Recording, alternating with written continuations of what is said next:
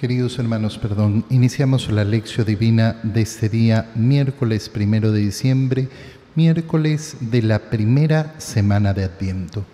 Por la señal de la Santa Cruz de nuestros enemigos, líbranos, Señor Dios nuestro, en el nombre del Padre y del Hijo y del Espíritu Santo. Amén. Señor mío y Dios mío, creo firmemente que estás aquí, que me ves, que me oyes te adoro con profunda reverencia, te pido perdón de mis pecados y gracia para hacer con fruto este tiempo de lección divina. Madre mía Inmaculada, San José, mi Padre y Señor, Ángel de mi guarda, interceded por mí. Continuando hoy día con las lecturas propias del tiempo de Adviento después de haber celebrado ayer la fiesta de San Andrés Apóstol, retomamos la lectura del profeta Isaías. Leemos el capítulo 25, versículos 6 al 10. En aquel día el Señor del universo preparará sobre este monte un festín con platillos suculentos para todos los pueblos un banquete con vinos exquisitos y manjares sustanciosos. Él arrancará en este monte el velo que cubre el rostro de todos los pueblos, el paño que obscurece a todas las naciones. Destruirá la muerte para siempre. El Señor Dios enjugará las lágrimas de todos los rostros y borrará de toda la tierra la afrenta de su pueblo. Así lo ha dicho el Señor. En aquel día se dirá, aquí está nuestro Dios, de quien esperábamos que nos salvara. Alegrémonos y gocemos con la salvación que nos trae, porque la mano del Señor reposará en este monte. Palabra de Dios. Al continuar con la lectura del profeta Isaías vemos cómo la promesa del Señor es una promesa sumamente clara y concreta. Aquel día, ¿qué es lo que hará el Señor? Preparará sobre este monte un festín con platillos suculentos para todos los pueblos. Fíjate en esta imagen porque esta imagen es sumamente importante. ¿De qué monte estamos hablando? Estamos hablando de aquel monte en el cual ha sido, eh, ha sido construido, eh, ha sido construido Jerusalén, el monte del templo del Señor, el monte de la ciudad santa. Y en ese monte, ¿qué es lo que hay? Hay un collado, un pequeño montecillo, eh, donde saliendo por la puerta judiciaria fue el Señor crucificado. ¿Qué monte es ese? Ese monte se piensa que es exactamente el mismo que utilizó Moisés para ofrecer a Dios ese sacrificio tan grande que le estaba pidiendo, perdón, no Moisés, Abraham, de entregarle a su único hijo Isaac. Entonces, cuando nosotros leemos que preparará sobre este monte un festín con platillos suculentos, ¿qué es lo que nos está diciendo el Señor? Es lo que nos está mostrando en esta, eh, en esta profecía, la preparación del sacrificio redentor, del sacrificio salvador, que es un festín delicioso, el pan bajado del cielo, la preparación de la Eucaristía. Ese es el gran banquete del Señor, antesala del banquete eterno que nos ofrece, porque el banquete no es alimentarse de comida física, no es tener un banquete donde me sacio de las delicias que me puede ofrecer el mundo, me sacio de la presencia del Señor.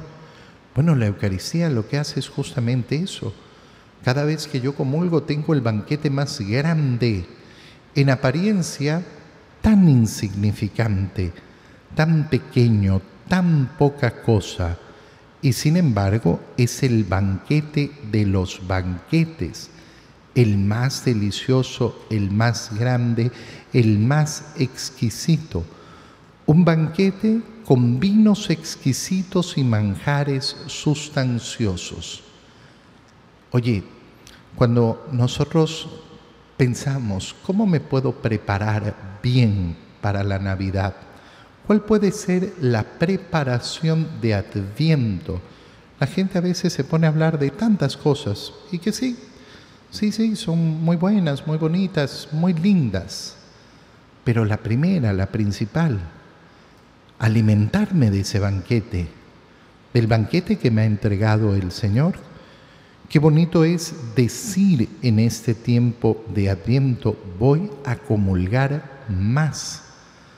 Y no solo voy a esperar al domingo para poder comulgar, sino que voy a aprovechar las oportunidades que me dan el Señor de buscarlo, si quiero, a diario Qué bonito presentarnos el 25 de diciembre delante de la cuna del niño Jesús y decirle, mira Señor, durante estas cuatro semanas me he preparado recibiendo la comunión 10, 15, 20, 25, 30 veces. Bueno, esa es una profunda preparación porque entonces significa que mi alma ha encontrado el verdadero gozo del banquete anunciado por el Señor. Él arrancará en este monte el velo que cubre el rostro de todos los pueblos, el paño que obscurece todas las naciones. Es decir, que primero ofrecerá un banquete. Ya hemos dicho cuál es el banquete. Pero en segundo, conducirá hacia la luz. Hacia la luz, quitará el velo. ¿Cuál es la luz? Bueno, justamente eh, la luz empieza por liberarnos de las apariencias de este mundo. Cuando yo contemplo la Eucaristía y digo, este es el gran banquete del Señor. ¿Qué ven mis sentidos? Mis sentidos ven un banquete que no llega a ser banquete, que no llega a ser ni siquiera eh, un, un, un tentempié, no llega a ser absolutamente nada a los ojos del mundo, pero esos son los ojos obscurecidos por el velo. Pero el Señor arranca ese velo para mostrar la luz. Esto, esto que al mundo le parece insignificante, esto que no tiene ninguna importancia para el mundo, este es el banquete de los banquetes. Si yo reconozco eso, comenzaré a reconocer efectivamente toda la verdad que me ofrece el Señor y comenzaré a caminar ese camino de luz Recuerda, el tiempo de Adviento es tiempo justamente de dejarnos iluminar por el Señor. Las luces que colocamos en nuestros hogares deberían representar ese deseo de ser iluminados por el Señor. Pero aquel que no conoce al Señor, aquel que no se acerca al Señor, aquel que no lo busca en oración, aquel que no lee su palabra, tendrá su casa llena de lucecitas que seguirán siendo simplemente adornos, que seguirán siendo simplemente esas cosas exteriores que el mundo valora, pero que no valen en verdad absolutamente nada. En tercer lugar, destruirá la muerte para siempre. Fíjate por qué el banquete tenemos que relacionarlo con la Eucaristía. ¿Por qué? Porque inmediatamente Isaías lo que anuncia es esa destrucción de la muerte. ¿Y dónde ha sido destruida la muerte? La muerte ha sido destruida en la muerte de Cristo en la cruz y su victoria sobre esa muerte en su resurrección. Y en eso es en lo que yo participo en la Eucaristía. Por eso el Señor nos ha dicho, el que come mi cuerpo y bebe mi sangre tendrá vida eterna, y yo lo resucitaré el último día. Yo quiero ser aquel en el cual se cumple la promesa del Señor, la destrucción de la muerte, no porque no me vaya a morir, tengo que morir tal y como el Señor murió. Pues bien, entonces el camino para participar de esa destrucción de la muerte se llama comunión. Y entonces, cuando yo tengo esto claro, recibo lo siguiente, porque el Señor Dios enjugará las lágrimas de todos los rostros y borrará de toda la tierra la afrenta de su pueblo. El Señor Dios enjugará las lágrimas. ¿Por qué enjugará las lágrimas? Porque me enfrentaré a los males del mundo. No dejaré de enfrentarme a ellos, aquel que planea eh, no tener que sufrir en este mundo, aquel que planea no tener que morir, aquel que lo único que quiere es salud y bienestar en este mundo, se equivoca y se equivoca profundamente.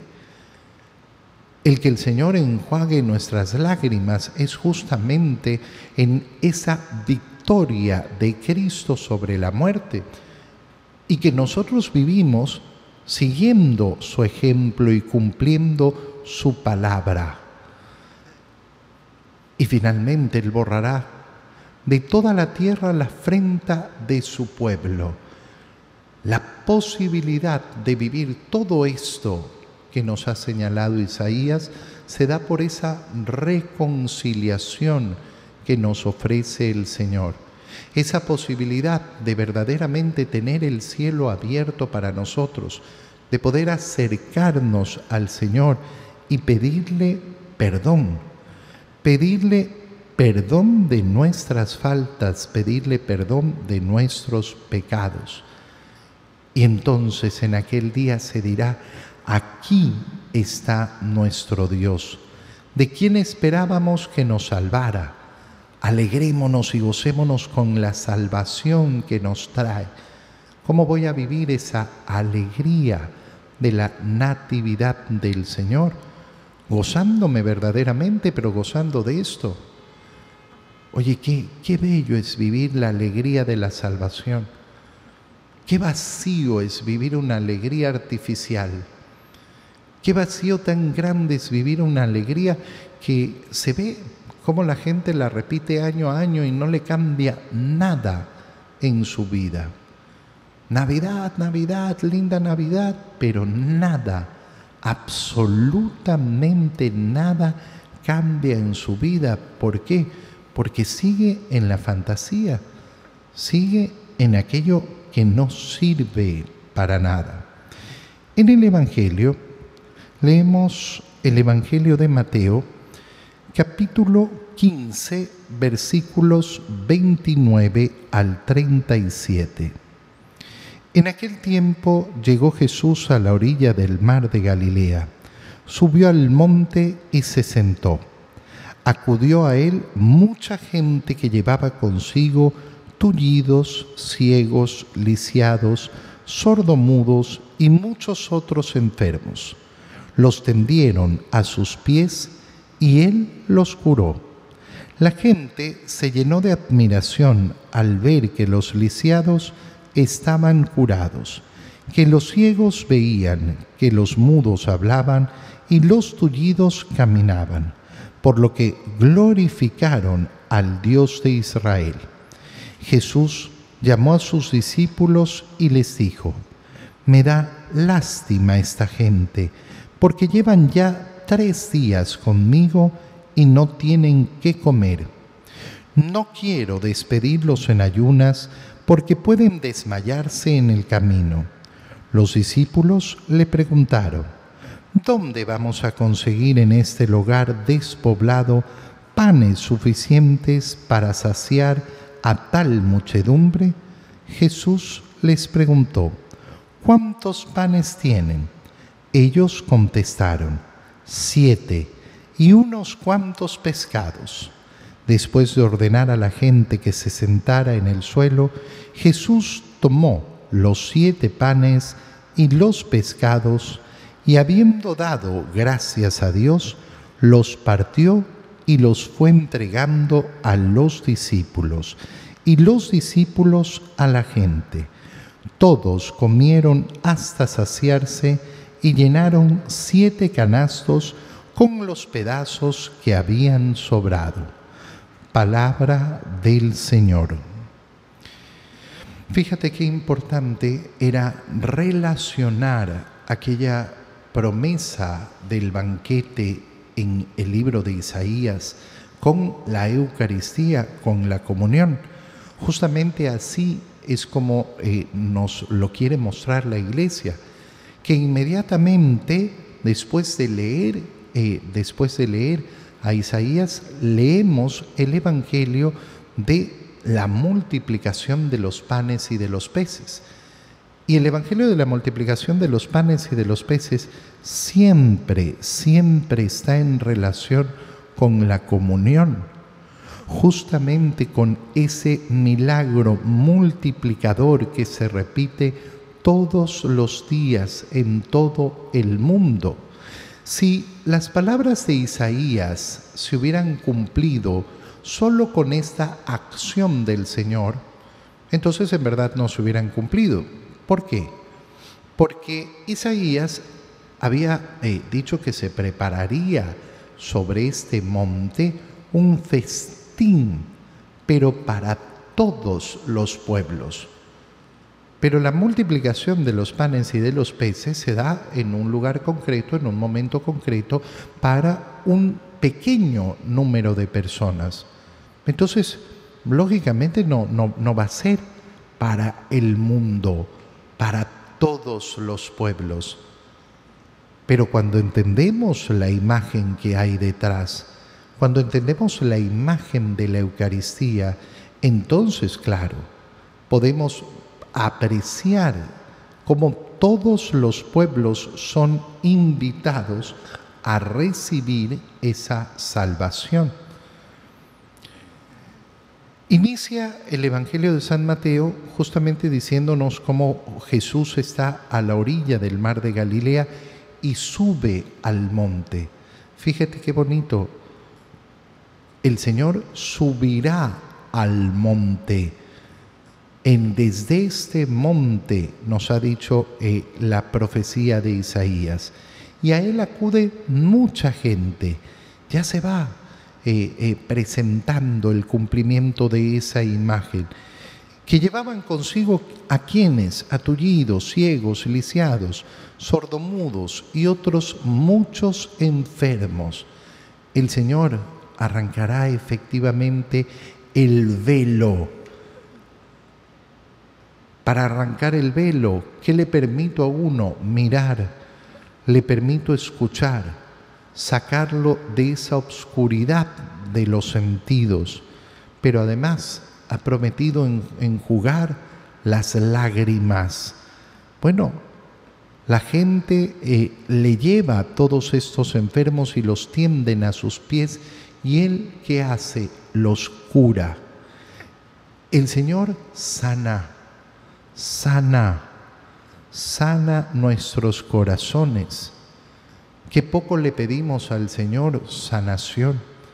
A veces nos quedamos simplemente pensando en la sanación física, hermano mío. La sanación física es tan importante, tan linda, tan bonita, pero hay que recordar que no es la más importante. Qué, qué, importante sanar del cáncer, qué importante sanar de nuestras enfermedades. Sí, pero recuerda que aún sanando de esa enfermedad, el día de mañana igual vas a morir, ¿eh? Igual vas a morir, no, no, no, no pretendas no morir, igual vas a morir. Pero sanar, sanar profundamente el corazón, sanar el alma. Qué poco piden las personas esa verdadera sanación. Qué bonito, por ejemplo, en este tiempo de Adviento, dedicar nuestra oración para pedir al Señor la sanación de nuestra familia. Sana, Señor. Sana, Señor, a mis hijos. Sánalos de las heridas que yo mismo les he provocado. Sana el corazón de mi esposa. Sana el corazón de mi esposo. Sana el corazón de mi madre, de mi padre. Sana, sana las personas que están a mi alrededor. Piensa, por ejemplo, en esas personas con las que te llevas mal, que te caen mal, que actúan mal. Muchas veces esas actuaciones que tienen, esa forma de actuar, es porque no han sanado y tienen tantas heridas en su corazón. Pedir, pedir la sanación para ellos. Qué bonito es pedir esa intercesión de la preciosísima sangre de nuestro Señor por esa sanación. Y el Señor, al curar a los enfermos, hace que la gente se llene de admiración, viendo, viendo cómo el Señor sana, sana a todos los que se acercan a Él. Y entonces dieron gloria a Dios. Qué bonito es de, de esa petición de sanación, llegar a esa glorificación del Señor. Qué bonito es dedicar en nuestro día palabras de gloria a Dios. A veces hay personas que se dedican a pedir mucho, mucho, mucho, muchísimo, pero no glorifican a Dios. Qué bonito es simplemente ponernos a piropear a Dios. Decirle al Señor, Señor, cuán grande eres, cuán bello eres. Glorioso es tu nombre. Jesús entonces llama a sus discípulos y mira las palabras que pronuncia, porque no le basta con haber sanado a todos los enfermos que le presentaron. Me da lástima esta gente, porque llevan ya tres días conmigo y no tienen qué comer. El corazón compasivo de Jesús Qué importante preguntarnos en este tiempo de adviento, ¿cómo está la compasión en mi corazón? ¿Cómo funciona la compasión? Bueno, la compasión funciona en la medida que yo me pongo en los pies del otro, que me, que me hago el esfuerzo, hago verdaderamente el esfuerzo de ponerme en los pies del otro no mirar desde fuera, no mirar desde lejos, no juzgar desde mi falta de conocimiento, sino ponerme, ponerme en los pies del otro. Entonces, entonces comienzo a comprender cuáles son las acciones compasivas que voy a realizar en este tiempo de adviento preparándome para la Navidad. ¿Cómo me puedo acercar yo a aquel que sufre, aquel que necesita compañía? El Señor no quiere despedirlos en ayuna.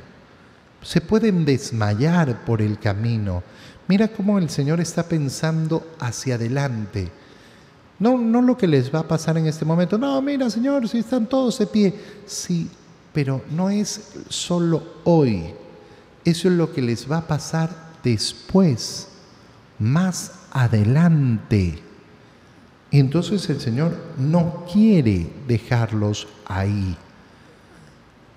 Pero entonces le presentan la dificultad. ¿Dónde vamos a conseguir en este lugar despoblado panes suficientes para saciar a tal muchedumbre? Fíjate qué bonito y qué importante es darnos cuenta de que en el Señor no podemos tener miedo. Pero ¿cómo voy a hacer yo para saciar el hambre del mundo? No, posiblemente tú no vas a saciar el hambre del mundo. Pero haz lo que tienes que hacer y por eso el Señor les pregunta, bueno, ¿cuántos panes tienen? Tú pon lo que tienes tú pon lo que puedes, haz lo que está en tus manos. Pero aquella visión de, no, es que es muy poquito, entonces no sirve para nada. Bueno, pon en las manos del Señor, que es donde se multiplican verdaderamente los dones. Qué bello es ver cómo la generosidad del corazón del hombre en las manos de Dios siempre se multiplica. Tener el deseo en nuestro corazón de multiplicar el amor de Dios, de multiplicar el amor de Dios, no mi amor. No, no, eso es muy poco, es muy pequeño. Yo no quiero amar con mis capacidades, quiero amar con la gracia de Dios. Y eso sí que es multiplicador. Qué importante entonces darnos cuenta que el Señor, junto con mostrarnos esa imagen poderosa de la Eucaristía, de ese pan que se multiplica todos los días, nos invita a abrir los ojos, a quitarnos el velo, como nos ha dicho Isaías, y darnos cuenta que sí, que de lo poquito Él hace maravillas, pero quiere nuestra generosidad, quiere nuestra confianza, quiere nuestra entrega. Te doy gracias, Dios mío, por los buenos propósitos, afectos e inspiraciones que me has comunicado en este tiempo de lección divina. Te pido ayuda para ponerlos por obra. Madre mía Inmaculada, San José, mi Padre y Señor, Ángel de mi guarda, interceded por mí. María, Madre de la Iglesia, ruega por nosotros. Queridos hermanos, que tengan todos un feliz día.